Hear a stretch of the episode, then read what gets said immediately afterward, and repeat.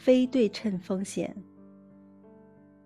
理性的社会系统是平均斯坦，符合大多定律，即所有的人在所有事情中获得平等的收益，并支付平等的代价。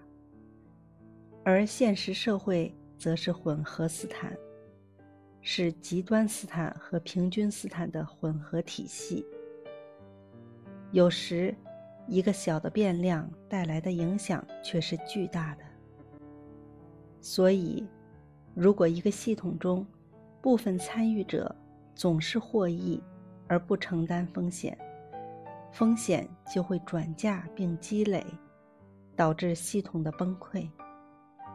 这就是非对称性风险。书评节选自《非对称风险》。